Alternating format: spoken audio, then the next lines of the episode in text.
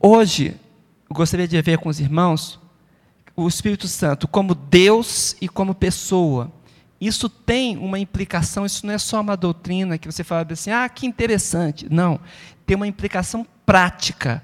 O fato do Espírito Santo ser Deus e o fato do Espírito Santo ser pessoal. Hoje em dia as pessoas têm dificuldade de discernir isso. Por quê? Porque existe muita religião hoje, muita religiosidade. Isso tem se misturado um pouco. E as pessoas têm pouco. É, é, é, pouca reflexão a respeito da pessoa do Espírito Santo. Na grande verdade mesmo, é, tratam o Espírito Santo como se fosse uma coisa. Quando alguém diz assim, encher-se do Espírito, você está se enchendo de uma energia. E não é assim. O Espírito Santo é uma pessoa, alguém com quem nós devemos nos relacionar.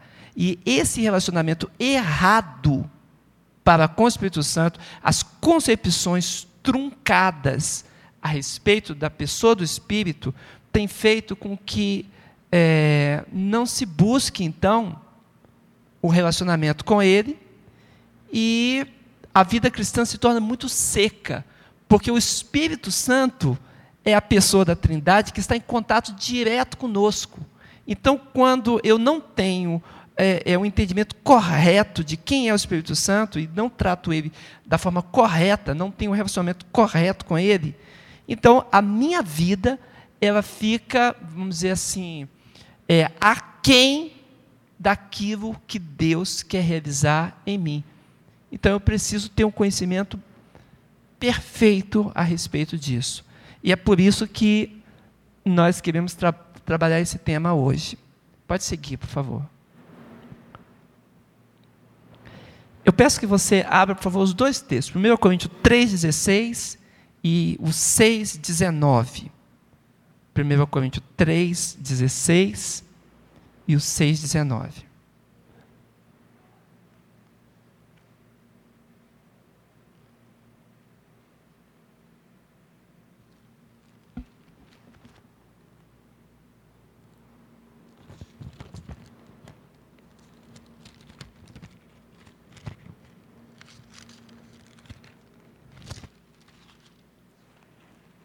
Daqui a pouco eu aprendo a lidar com esse, essa estantezinha aqui.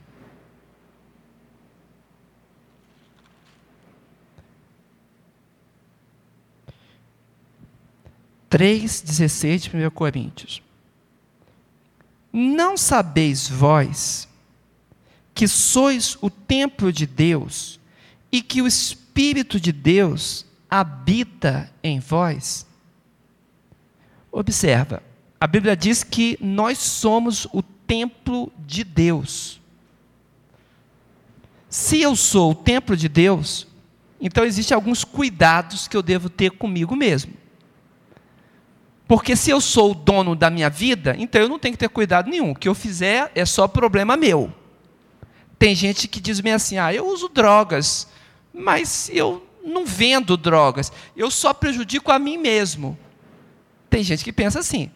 Você fala, ah, eu bebo, mas eu bebo dentro de casa. Aí eu tomo meu pileque lá e tal, mas eu só estou cuidando de mim mesmo. É problema meu. Já escutava gente que pensa assim? Tem gente que vive assim. Se eu fosse o dono de mim mesmo, estava tudo tranquilo. Só que a Bíblia diz que nós somos o templo de Deus. Então eu não pertenço a mim mesmo eu devo satisfação a Deus daquilo que eu faço com a minha vida. Eu não posso simplesmente assumir posições e ir tomando é, é, é, as direções que eu quiser, ignorando o que Deus pensa a respeito disso. Porque a sequência desse texto de 1 Coríntios 3,16 fala bem assim: se, verso 17, se alguém destruir o templo de Deus, Deus o quê? O destruirá. Porque o templo de Deus, que sois vós, é santo. Então Deus exige que eu tenha para comigo um trato que não seja destrutivo. E tem mais, e com santidade. Santidade significa com separação do uso vulgar e profano. Outro dia eu estava escutando é, uma pessoa muito amiga. Eu gosto muito de piada e as pessoas que são meus amigos gostam de contar piada para mim porque sabem que eu gosto. Mas eu discuti uma piada. Sabe quando você acaba de escutar a piada e você não ri? Você fica olhando para a pessoa assim, tipo, você perdeu uma grande oportunidade de ficar calado. Porque o assunto era tão depravado, era uma coisa tão horrenda, que não merecia nem sequer mencionar, e a pessoa me contou aquela piada, e riu, e eu fiquei olhando para ele. Que situação ruim, né? A, a grande questão é que eu devo a Deus santidade. Então, até com a brincadeira que eu faço, eu tenho que tomar cuidado. Eu não posso deixar habitar em mim o mal. Eu não posso invadir a minha mente de coisas ruins. Então, a Bíblia diz que nós somos santuários de Deus. Em 1 Coríntios 6, 19, por favor. No 6, 19, o apóstolo Paulo continua tratando do mesmo assunto. Por quê? porque o capítulo 6 todo está falando da imoralidade. Então, quando ele chega no verso é, 18, ele fala: fugir da prostituição. Aí no verso 19 ele fala: Ou não sabeis que o nosso corpo é o templo do Espírito Santo, que habita em vós, proveniente de Deus, e que não sois de vós mesmos? Porque fostes comprado por bom preço. Glorificai, pois, a Deus no vosso corpo, no vosso espírito, os quais pertencem a Deus. Nós pertencemos a quem? A Deus. Então, quando a Bíblia fala a respeito de nós como templo de Deus, o apóstolo Paulo faz um intercâmbio de palavras. Ele usa a expressão santuário de Deus e santuário do Espírito Santo. O que, que ele quer dizer? que é o mesmo santuário. Quem que habita em mim? O Deus Espírito Santo. Ele está dizendo aí com muita clareza que nós pertencemos a Deus e que o nosso corpo é para adoração de Deus Espírito Santo. É uma declaração muito forte da divindade do Espírito Santo. E, ao mesmo tempo, uma declaração muito forte do cuidado que nós devemos ter conosco mesmo em relação a Deus. Engraçado que às vezes a vida passa e as pessoas não notam que Deus está olhando para nós. Então, até, irmãos, o que eu vou fazer comigo mesmo, eu devo me apresentar a Deus. Preciso fazer. Eu não posso tem uma palavra, como é que fala? Estraçalhar, escorraçar, esculhambar. Quais outros, outros verbos que eu posso achar aí? Depredar, desgastar. Um, um, verbo que os adolescentes ajudam aí. Detonar, né? O meu corpo. Eu não tenho esse direito. Não tem. Eu preciso me voltar a Deus, porque o Espírito Santo habita em mim e o Espírito Santo é quem? Deus. Amém? Por favor. O apóstolo Pedro realiza a mesma coisa. Pedro também vai usar Espírito Santo e Deus de forma intercambiável. Em Atos capítulo 5, ele fala isso. Vamos olhar lá. Atos 5, a partir do verso 3. Volta um pouquinho só. Atos 5. Texto muito conhecido que fala é, do pecado de Ananias. Qual foi o pecado de Ananias? Mentir para Deus. Olha como diz. Atos 5, a partir do 3. Disse então Pedro: Ananias, por que encheu Satanás o teu coração para que mentisses ao Espírito Santo e retivesses parte do preço da herdade. Depois nós vamos ver na continuidade desse estudo sobre isso. A possibilidade de Satanás trazer coisas ao nosso coração. Como é que é feito isso? Como é que Satanás pode intervir nos meus, no meu raciocínio? É possível isso? Nós vamos estudar dentro desse assunto do Espírito Santo. Então, ele diz: é, para que mentisses ao Espírito Santo e retivesses parte do preço da herdade. Guardando-a não ficava para ti, e vendida não estava em teu poder, por que formaste esse desígnio em teu coração? Não mentiste aos homens, mas a Deus. Observa aí que com muita clareza ele está falando. Você mentiu ao Espírito Santo. Então você está mentindo a quem? A Deus. O Espírito Santo é Deus. É o raciocínio lógico do texto. Agora observa. Mentir para Deus, além de não ser uma coisa muito sábia, realmente seria uma, uma tolice, porque Deus, Ele olha dentro de mim. A Bíblia fala que os olhos dele são como fogo, ele consegue penetrar dentro de mim. Eu sou transparente para Deus, eu não posso esconder nada dele. Agora, quando uma pessoa escolhe mentir para Deus, o que, que ela está fazendo? Ela está desprezando quem é Deus, está desprezando o poder de Deus de saber a verdade, e está desprezando a pessoa e a autoridade de Deus. Isso que é grave nesse pecado contra o Espírito.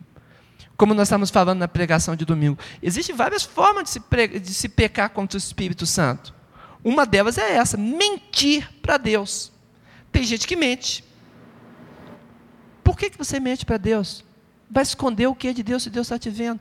Confessa teu pecado aquele irmão que encobre a sua transgressão, pode cair exatamente na condenação que Davi caiu. Davi falou: Enquanto eu me calei, o que aconteceu com os meus ossos? Apodreceram. Apodreceram os meus ossos enquanto eu me calei. É isso mesmo, irmãos. Aí ele fala depois meu Senhor, restitui os ossos que tu quebraste. Se eu escondo as coisas de Deus, se eu não abro o meu coração para Deus, a Bíblia fala de uma pessoa que fez isso com muita petulância. Sabe quem foi? Caim. Deus falou: Caim, se procederes bem, não haverá aceitação para ti? Mas se procederes mal, o pecado, acontece o que com ele? Jaz a porta. Então, ali em Gênesis, Deus estava dizendo para Caim: Caim, volta atrás retorna, te arrepende. É isso que Deus queria que Caim fizesse. Caim é o primogênito. Ele poderia ter voltado atrás. É, Senhor, eu, eu pequei, me enchi de orgulho, queria apresentar as coisas de qualquer jeito mesmo para ti.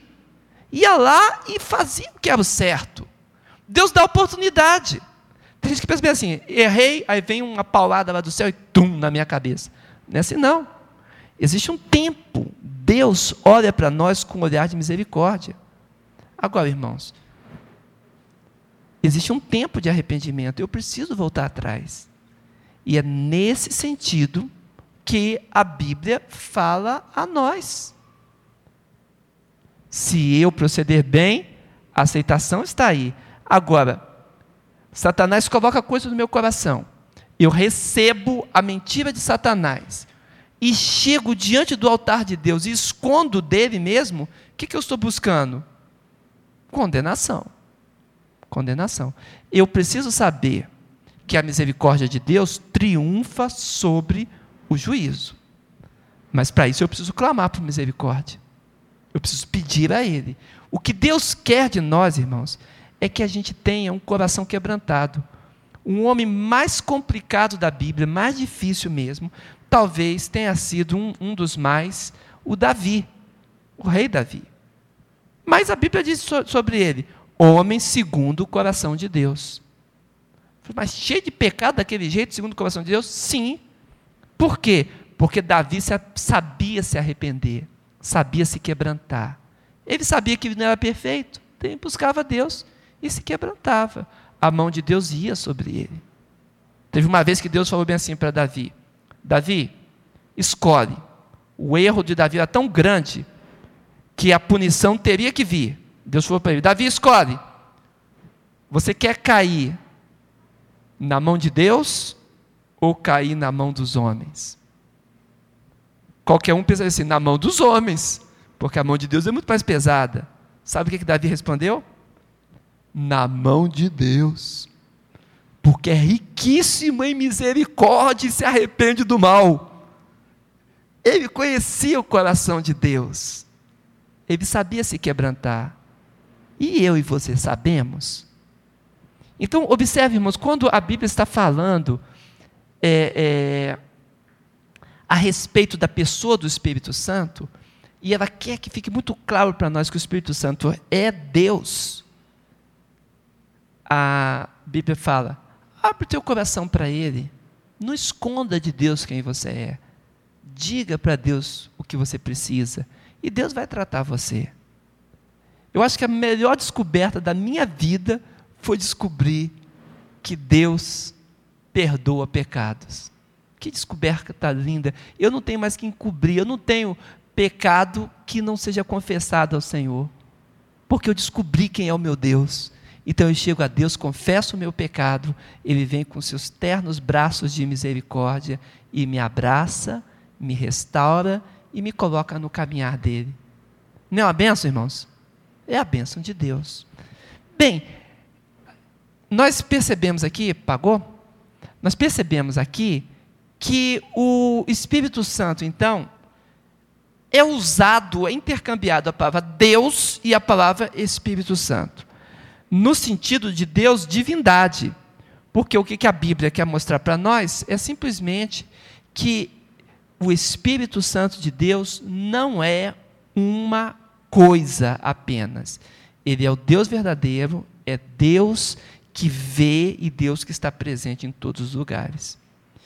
Nós estávamos falando outro dia a respeito do, do, da escatologia no milênio, e eu disse aqui no estudo, falando que algumas pessoas pensam que quando chegar o arrebatamento da igreja, a igreja vai ser arrebatada, então o Espírito Santo vai subir também. Alguém já ouviu falar sobre isso?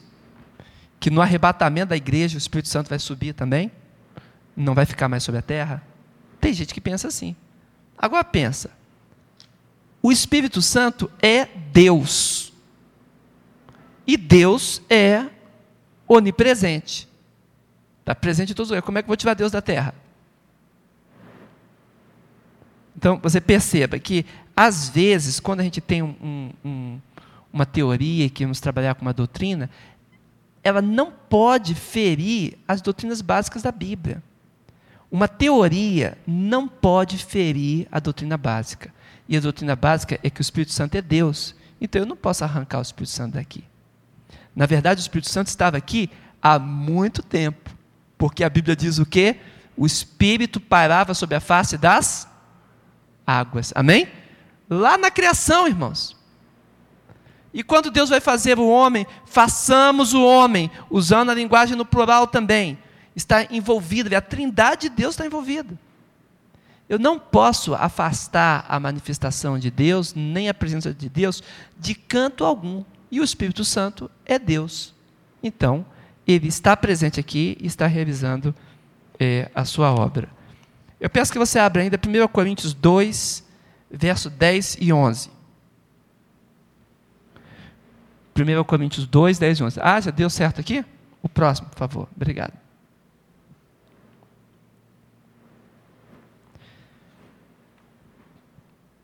Olha só que texto lindo.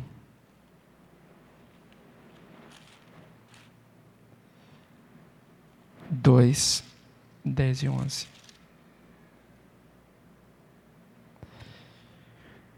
Aqui o apóstolo está falando sobre a pregação. E ele quer que a gente entenda a riqueza e, e a grandeza da pregação de Deus. Aí quando ele chega no verso, no verso 9, ele fala que tem coisas que a gente nem imagina, mas Deus preparou essas coisas inimagináveis para aqueles que amam a Deus. Ele quer dizer assim: olha, é simplesmente incrível, é extraordinário o que Deus tem preparado para nós. Aí o verso 10 ele diz: Mas Deus nos revelou pelo seu Espírito, porque o Espírito penetra todas as coisas, ainda as profundezas de Deus. Porque qual dos homens sabe as coisas do homem, senão o Espírito do homem que nele está? Assim também ninguém sabe as coisas de Deus, senão o Espírito de Deus. Irmãos, o Espírito Santo de Deus, portanto, ele consegue penetrar todas as coisas. Porque Deus, ele é onisciente. Então não existe nada para ser escondido. E nessa penetração dele, até os segredos, os arcanos de Deus, tudo isso está ali na riqueza da maravilha, da sabedoria, do conhecimento do Espírito Santo. Agora presta atenção: esse Espírito Santo é que foi dado a você. Ou seja, ninguém pode conhecer a Deus verdadeiramente se não tiver o Espírito Santo.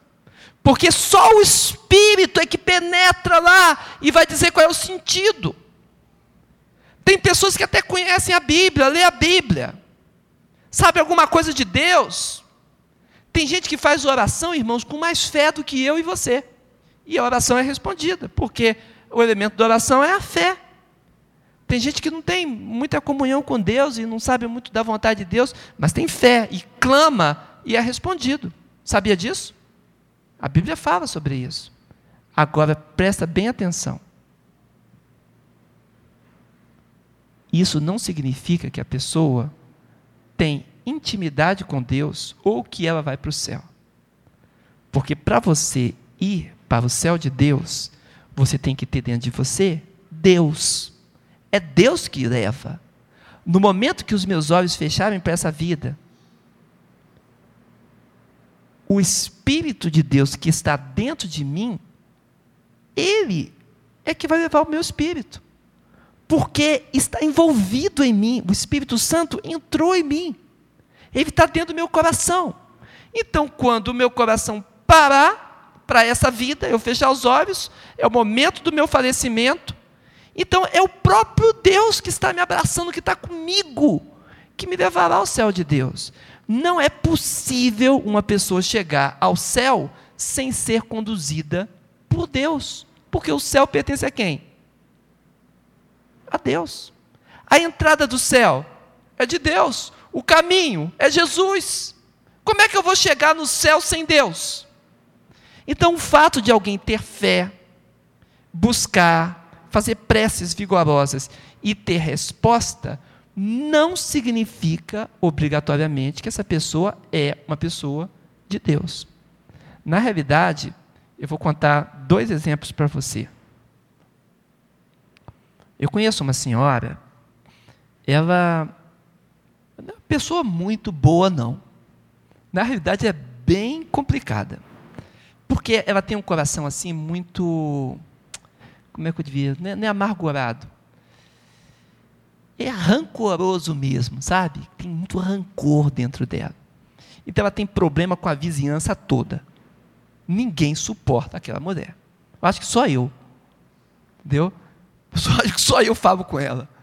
E ela tem muita dificuldade com as pessoas, muita mesmo. E ela chega a fazer maldade.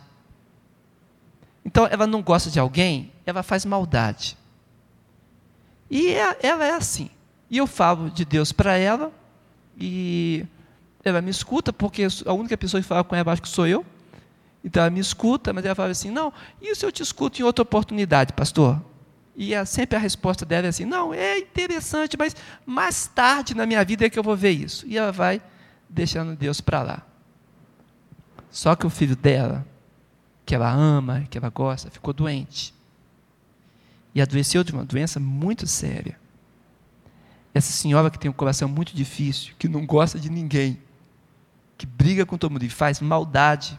Não quero contar as maldades aqui, mas ela faz maldades mesmo ela soube ajoelhar e passar dois dias em jejum, sem comer ou beber nada, dois dias ajoelhado, pedindo misericórdia a Deus pelo filho dela, porque ela só tem aquele filho.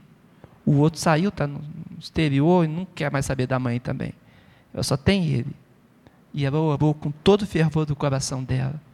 Sabe o que Deus fez? Levantou aquele filho dela. Está vivinho da Silva. Ou de Souza, não sei. Mas está vivinho. O fato é que ele levantou e ela continua ruim. Toda encrenca que ela fazia antes, ela voltou a fazer novamente. Mas ela alcançou que o filho dela estivesse ali. Como é que pode um negócio desse? Eu não sei. São as leis espirituais de Deus. Se a pessoa, a Bíblia fala assim, que, que é através da fé. Sem fé, não é possível. Então, é a fé que agrada o coração de Deus. Ela estabeleceu essa busca através da fé, ela teve a resposta. O que, que essa resposta da oração tem a ver com a salvação? Hã? Nada. Nada. Salvação tem a ver com você quebrantar o coração, se entregar para Jesus Cristo, receber a vida de Deus, que é o Espírito Santo, ser vivificado por Ele, ao mesmo tempo justificado perante a obra de Cristo, e então você vem para as mãos do Senhor. E ele diz: As minhas ovelhas passam a fazer o quê? Ouvir a minha voz. Eu as conheço. E ninguém o quê? As arrebatará da minha mão. Palavra de Jesus Cristo. Então, isso é segurança da salvação. Isso é segurança. O resto, irmãos, é mistério de Deus. Grandes e poderosos mistérios.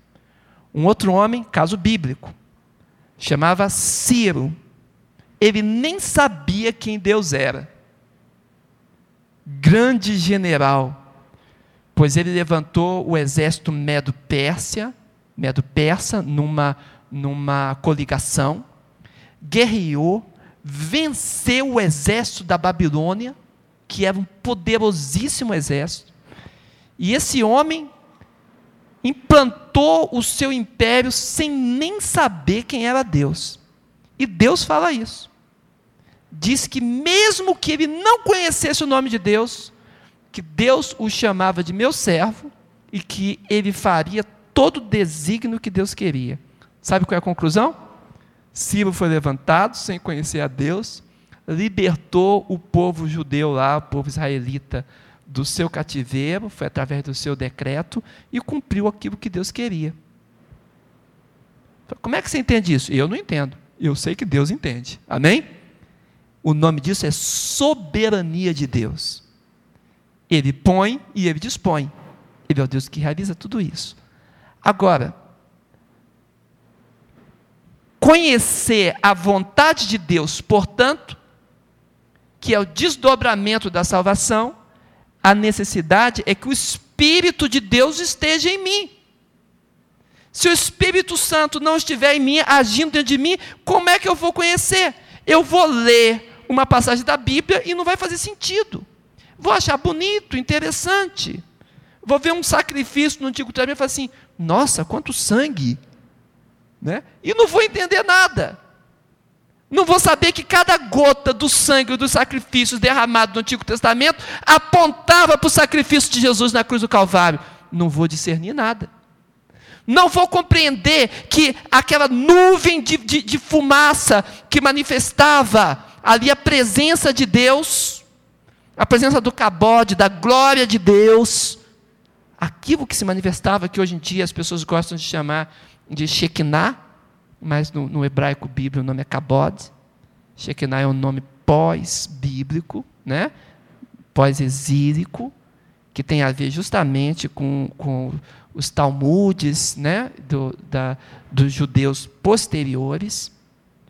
Mas a palavra glória é cabode, quando ela manifestava ali no meio do povo, surgia aquela fumaça.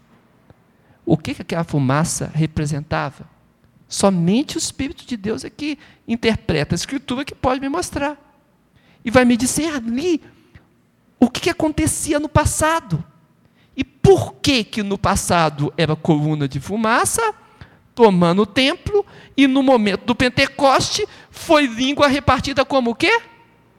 Como fogo. Aí eu vou entender a manifestação e o progresso em Deus.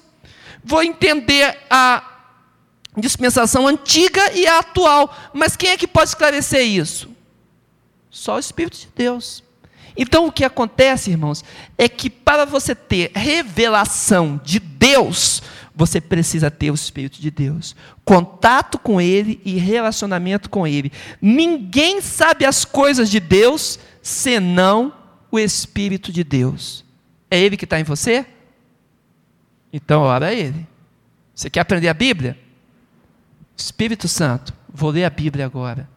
Revela para mim a Bíblia ilumina em mim o teu entendimento e o Espírito Santo virá a você. Agora, vou abrir a Bíblia, a Bíblia agora para ler. Ô oh, criança chata, sai daqui, deixa eu ler. É assim que lê, irmãos? A televisão está lá tocando, né? Aí, ah, está na propaganda, agora deixa eu ler mais um capítulo. Ah, voltou o filme. Aí não, não, não, tem, não tem o que sair dali. A Bíblia só é lida através do relacionamento com o Espírito de Deus, porque foi ele que inspirou os escritores sagrados. Então, só ele é que pode dar o sentido. Você pode dizer amém? É de Deus isso.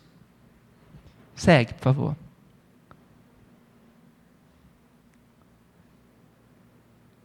Por ter o ministério divino de sabedoria e revelação, é o Espírito que nos guia até a verdade. Isso só Deus pode fazer perfeitamente. Para eu ser guiado, trilhar o caminho até a verdade, então, isso acontecerá através do Espírito Santo.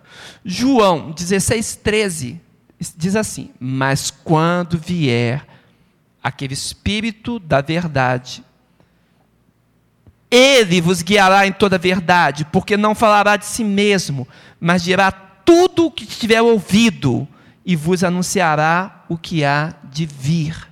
Então, o Espírito de Deus é o Espírito da verdade. Vou dizer em outras palavras: quem tem o ministério da verdade é o Espírito Santo. O ministério da verdade pertence ao Espírito Santo. É Ele que faz com que nós consigamos elucidar o que é verdadeiro. É Ele que faz que a gente lembre das coisas de Jesus Cristo e compara com o discernimento que Ele traz daquilo que vai acontecer ainda. Só o Espírito Santo tem essa visão plena, total, globalizante. E pode nos inserir, portanto, para não errarmos o caminho. Você quer ter sabedoria para andar na sua vida? Relacione-se com o Espírito Santo. O Espírito Santo, irmãos, é tratado muitas vezes, é relegado a um plano bem inferior. Porque na Bíblia, o Antigo Testamento, Deus Pai se manifestou com toda clareza, é tranquilo para qualquer um. Novo Testamento, Jesus Cristo efetua a salvação, muito claro para todo mundo. Aí Jesus Cristo envia o Espírito Santo. É esse tempo da igreja. Aí as pessoas ficam olhando para o Antigo Testamento e para o início do Novo e não percebe a atuação do Espírito Santo. O Espírito Santo é que faz Deus estar com você agora. É Ele que está habitando no teu, no teu coração para que a trindade se faça presente. O Espírito Santo dá sentido a Emanuel, Deus conosco. É Ele o habitador do teu coração e do meu. Então nós precisamos urgentemente nos envolvermos com o Espírito Santo. Tem crente, irmão, que já tem algum quilômetro caminhado de igreja, mas não discerne nada, continua fazendo negócio errado. Às vezes aparece uma pessoa, um malfeitor, um falso sócio, e a pessoa cai de novo na mesma encrenca, no mesmo mau negócio. Vou contar um exemplo para vocês. Tinha uma, uma jovem lá em Taguatinga, tinha não, né? ainda tem, ela não morreu. Lá em Taguatinga, e eu tinha uma clemência no meu coração por ela. Ô menina para namorar sujeito errado. ela só escolhia os piores sujeitos para namorar. Então a vida dela era um desastre. Começava o namoro, a coisa ia, ia, ia, daqui a pouco era um desastre. E, e aconteceu isso várias vezes. Um dia eu chamei, falei, quase falo o nome dela. Eu falei, irmã, vem cá conversar comigo. E ela veio. Falei, minha irmã querida,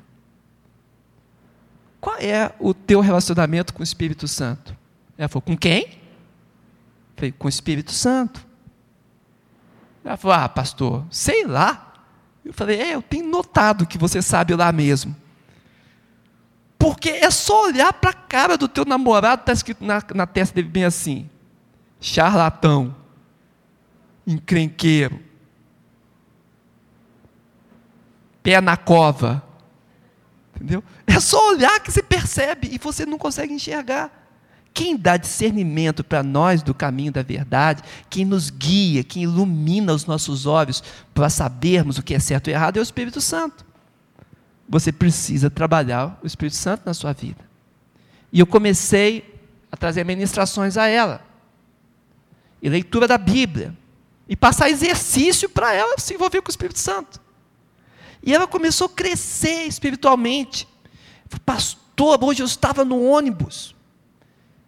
De repente subiu alguém, eu logo senti no meu espírito que alguma coisa errada ia acontecer. Orei a Deus, desci. Depois eu soube que o ônibus tinha sido assaltado três paradas lá na frente. O que, que é isso? É o Espírito Santo. Quando você começa a buscar intimidade com o Espírito Santo, o Espírito Santo é Deus presente aqui com você o tempo inteiro. E eu vou te contar um segredo para você, pouca gente sabe, mas eu vou falar baixinho aqui. Ele fala. Verdade, o Espírito Santo fala. Ele conversa conosco, ele nos guia a toda a verdade, ele abre os nossos olhos. Ele nos faz caminhar, irmãos, com segurança. Mas hoje em dia as pessoas tratam o Espírito Santo como uma coisa. Terceira pessoa da Trindade, ah, é o terceiro. Deixa eu falar com o primeiro. As pessoas não entendem que Deus é Deus, é 100% Deus. 100% Jesus Cristo é Deus, 100% o Pai é Deus, 100% o Espírito Santo é Deus. É uma trindade perfeita. Não existe tensão na trindade. Só comunhão e maravilha. Amém? Portanto, se você buscar comunhão com o Espírito Santo, alguma coisa vai acontecer com você. E você vai ser guiado para a verdade. Pode seguir.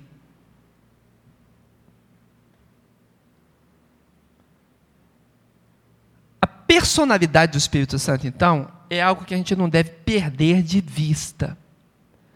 Porque ele não é uma força impessoal, ele é um agente pessoal. Possui inteligência, possui emoção e possui vontade. Jesus diz que o Espírito Santo ensina e nos faz lembrar das coisas, ele é o ensinador e traz lembrança. Paulo afirma que o Espírito Santo distribui os dons de acordo com a sua vontade, ele tem vontade própria. Então, é com a vontade, ele faz como lhe apraz, diz o texto. E em Efésios 4,30, é dito que o Espírito Santo, ele pode ser também entristecido. Ele tem emoções, ele é uma pessoa. Ele não é uma energia, uma coisa, um negócio um magnetismo, uma luz. Não, ele é pessoal. E se eu andar no caminho errado, no caminho torto, eu vou entristecer o Espírito Santo de Deus. E nós sentimos o Espírito Santo triste dentro de nós quando buscamos relacionamento com Ele. Às vezes fazemos alguma coisa, ou falamos, ou deixamos de fazer, e sentimos o Espírito Santo se entristecer dentro de nós não busque caminho torto. Eu, quando era adolescente, a musiquinha que dizia, dizia mais ou menos assim: Havia um menino torto, morava numa casa torta, andava num caminho torto e tinha uma vida torta. É terrível, né? Até que a Bíblia ele encontrou e tudo que era torto, Jesus endireitou. Não sei se vocês conhecem, é da minha época de um pouco, um pouco menor. Irmãos, o Espírito Santo de Deus, ele nos ensina a andar no caminho reto, e quando a gente está desviando, entrando no torto, a gente sente uma tristeza diferente. O que, que é isso? Entristeci o espírito. Teve um dia que eu, eu dei uma palavra tão ruim para o meu filho. Aquele dia foi difícil. O meu filho me fez uma malcriação. Sabe aquelas malcriação de filho adolescente? Ninguém sabe, né? Só eu sei. Aí ele pegou e fez. Os seus filhos não fazem malcriação daquele jeito. E quando aquela malcriação veio, aí eu tinha que, como é que fala? Dar o aperto, né? Aí eu peguei e dei uma bronca nele. Só que até ali já estava bom. Mas a minha carne, meu orgulho e vaidade, não queria só consertar o fio, queria pisar nele, entendeu? E fazer búlica, né? E eu continuei espizinhando o pobre coitado que já estava já dilacerado e eu tô ali, sabe, insistindo, falando, falando, até que eu passei do que eu deveria dizer. E eu lembro que quando eu falei a mais, na mesma hora, eu senti o Espírito Santo de Deus entristecer dentro de mim. Eu não estava corrigindo meu filho, eu estava só manifestando a minha ira. Eu estava massageando o meu ego. Eu não estava corrigindo ele. Eu ultrapassei aquilo. E eu senti que o Espírito Santo entristeceu. Eu saí, deixei meu filho ali chorando. E fui para o quarto, aquilo não estava bem, a situação não estava boa. Falei, Morgana, estou sentindo uma coisa assim dentro de mim. Ela, não, Valdeir, você está certo, tinha que corrigir seu filho. Eu falei, mas alguma coisa não está bem. Eu ajoelhei, fui orar ao Senhor. Aí eu senti, oh, falei demais falei demais. Pedi perdão a Deus. Engraçado, né? Eu podia estar entristecendo só o meu filho, mas eu entristeci, sabe quem? O Espírito Santo de Deus que está em mim. Você compreende o que eu quero dizer? O Espírito Santo, irmãos, ele reage. Porque ele está juntinho de você. Se tivesse ah, no céu, lá longe, né, é mais diferente, né? Mas não é assim, não. Ele está aqui dentro de você. Como ele está dentro de você, então, esse relacionamento é muito íntimo. E a gente consegue sentir essas variações, e é isso que, que faz com que a gente possa se quebrantar diante de Deus e falar: Senhor, me perdoa. Perdoa porque eu não aprendi ainda, eu quero voltar atrás. E quando a gente faz isso, que bênção que é. Por isso, é muitíssimo importante lidar com o Espírito Santo de forma personal como uma personalidade. Por favor, passa um pouquinho mais. Quando Jesus está falando sobre o pecado de blasfêmia, ele diz da blasfêmia contra o Espírito Santo. E ele vai então dizer, assim, valorizar tanto a personalidade dele quanto a divindade a personalidade, porque se é o mais alto pecado, Jesus falou que é o pecado mais terrível que existe, não é uma coisa impessoal, não é um troço. Pecado contra o próprio Deus. Então, Jesus Cristo fala bem assim: todo pecado e blasfêmia se perdoará aos homens, tudo é passível de perdão. Mas a blasfêmia contra o Espírito Santo não será perdoada aos homens. Eu não posso brincar com a santidade de Deus. Então, além da questão da, da emoção, do, do entristecer ao Espírito Santo no relacionamento que eu tenho para com Ele, Jesus ainda fala, exorta aquele povo de coração muito duro, de que eles estavam blasfemando contra o Espírito Santo. eu, na minha vida de pastor, que não, não é uma vida muito longa, tem aí um pouco só, eu já encontrei dois casos de pessoas que blasfemavam contra o Espírito Santo. Dois casos assim que com certeza aconteceu isso. Um caso foi num, numa certa instrução, é, lá na cidade de, de Resende, e naquela instrução, a pessoa que estava lá liderando, eu tomar cuidado para não falar qual é a instituição, mas quem conhece a cidade de Resende deve imaginar qual que é. E o chefe da instrução lá, na cabeça doida dele, mandou que ah, aqueles que estavam aprendendo lá no pico das agulhas negras, lá em cima da montanha, lá onde desce a água gelada. Eu não sei por que, que ele fez isso, mas ele mandou que aquelas pessoas que estavam sob a instrução dele subissem numa pedra. E na pedra tinham que dar viva para o diabo e xingar o Espírito Santo de Deus. O, o exercício. Por quê? Eu não tenho a mínima ideia. O que, que isso ia melhorar que as pessoas estavam sob instrução? Não sei. Eu sei que aquele homem mandou que fosse feito isso. Os estudantes que pertenciam à minha igreja disseram: não. Aí a punição era ir para dentro do rio com água fria. E ficavam lá no gelo lá. Um até pegou uma pneumonia. E um deles, da minha igreja, subiu lá na pedra e falou bem assim: Ah, eu subo, dou uma xingadinha lá, e depois peço perdão e tudo bem. Entendeu o raciocínio dele?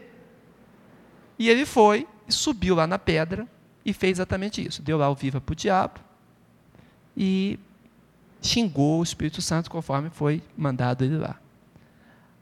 Os outros quando voltavam para a igreja, compartilhavam comigo o que passaram. Falavam, pastor, nós tivemos a alegria de sofrermos perseguição pelo nome de Jesus.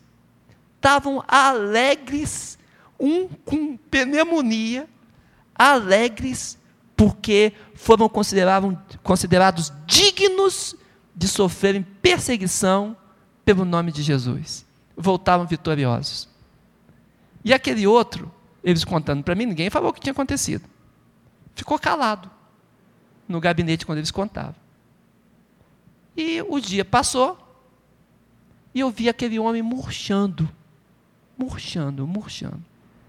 A conclusão foi que eu falei, o que está acontecendo com o fulano de tal? Hoje ele é de um alto posto dessa organização. O que está acontecendo com ele? E não, pastor, a gente não queria contar não para o senhor, não, mas a gente vai ter que contar. Falei, o que, que é? Nós não demos a viva, mas ele deu. Ele o quê? Ele subiu lá e declarou tudo porque ele queria se livrar daquele problema. A conclusão, irmãos, é a seguinte: é uma experiência para os irmãos meditarem e tirarem suas próprias conclusões.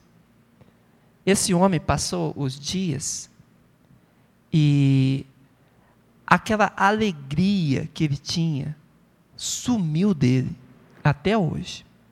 A última vez que eu vi, tem quatro anos atrás. Essa experiência tem talvez uns 15 anos. Mas há uns quatro anos eu vi.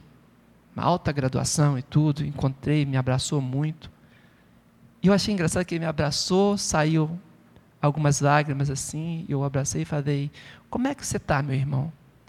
e falou: Pastor, o senhor lembra que o senhor me deu aquela palavra tantos anos lá em Resende? Eu falei: Lembro, claro. E falou: Eu disse para o senhor que não tinha nada a ver. Eu falei: Lembro. Ele falou: Tinha. Tinha tudo a ver. Até hoje eu não encontro dentro do meu coração lugar de arrependimento.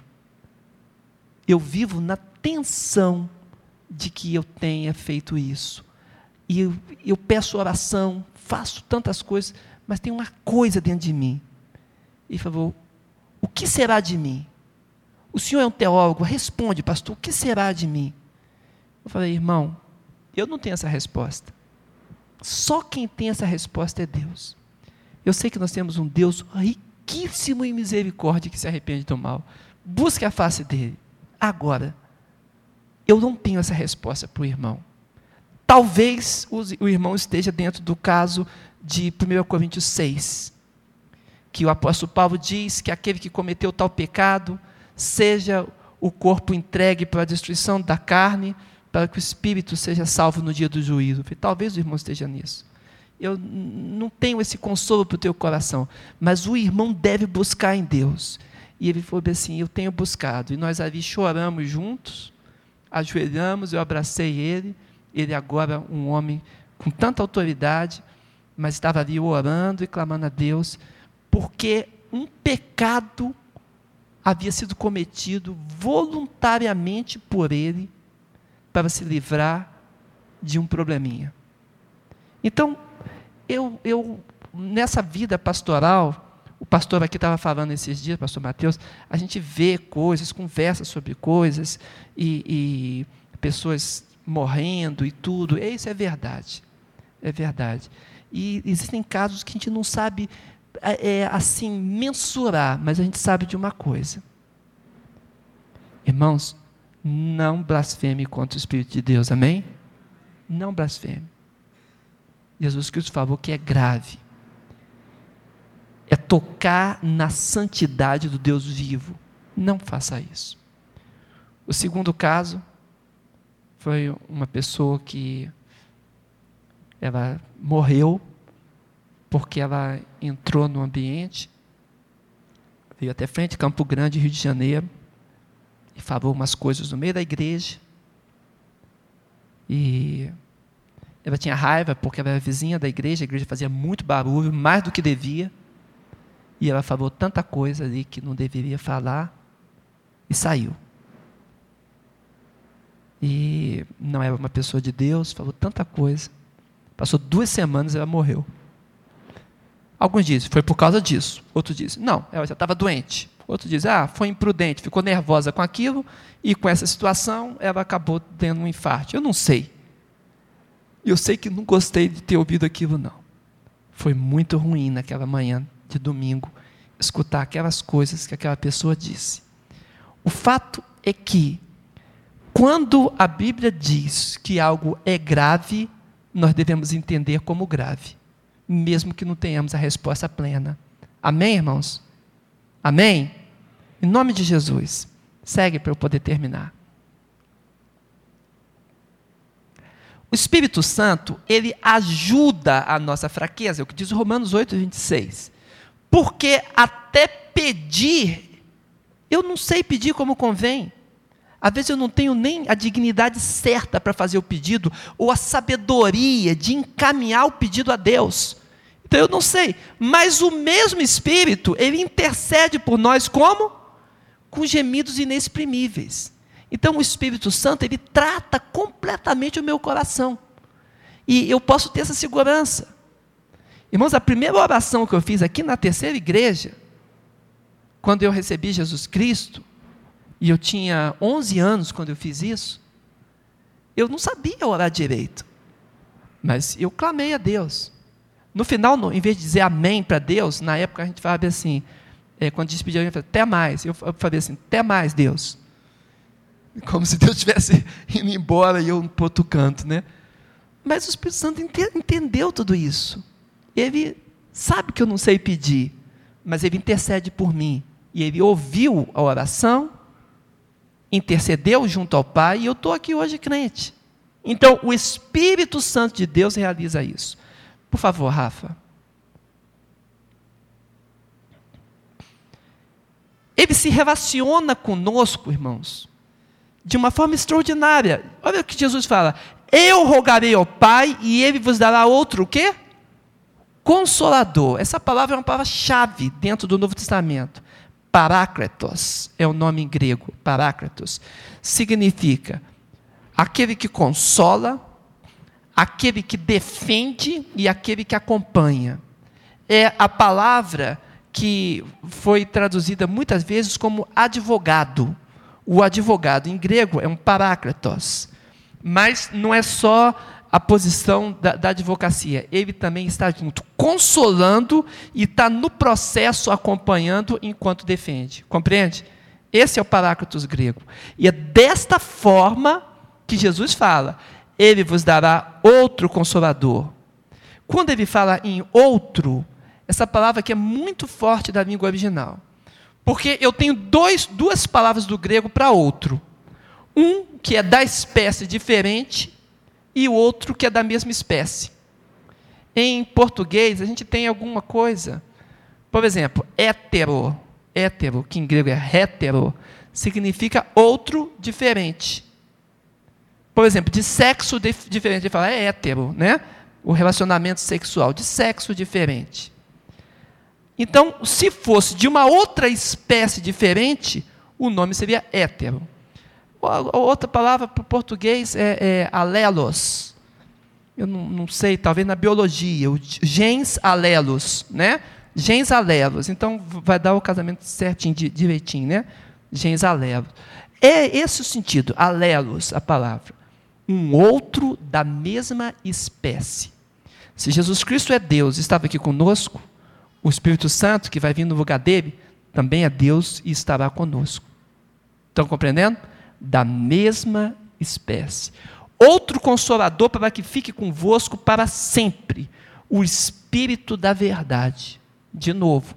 Mas vós o conheceis, porque habita convosco e estará em vós. Então, não apenas ele, ele é, habita conosco, mas para sempre, ele continua conosco.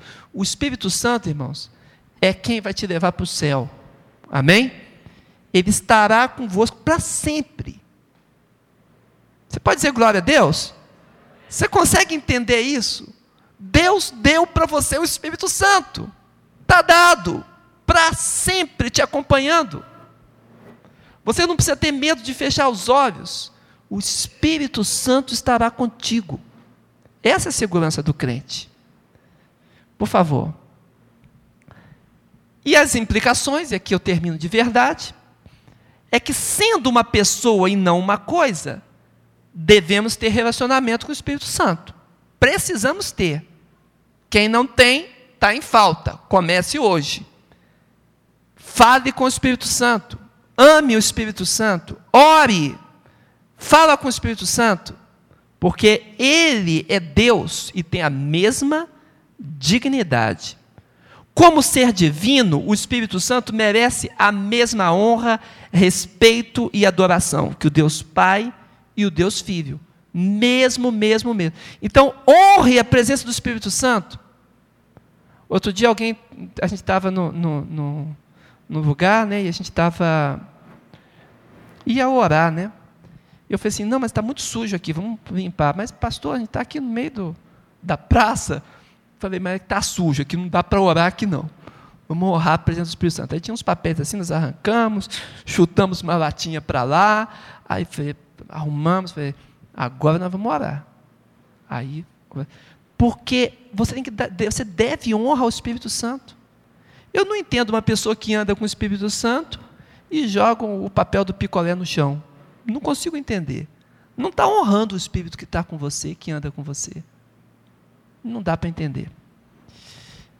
Atuação do Espírito Santo em nós torna Deus mais próximo e íntimo. Então, a atuação dele traz essa intimidade a nós. Na próxima quarta, o que, que isso significa na obra do Espírito Santo em nós? Amém? Amém. Obrigado, Rafa. Rafa, Deus te abençoe, tá?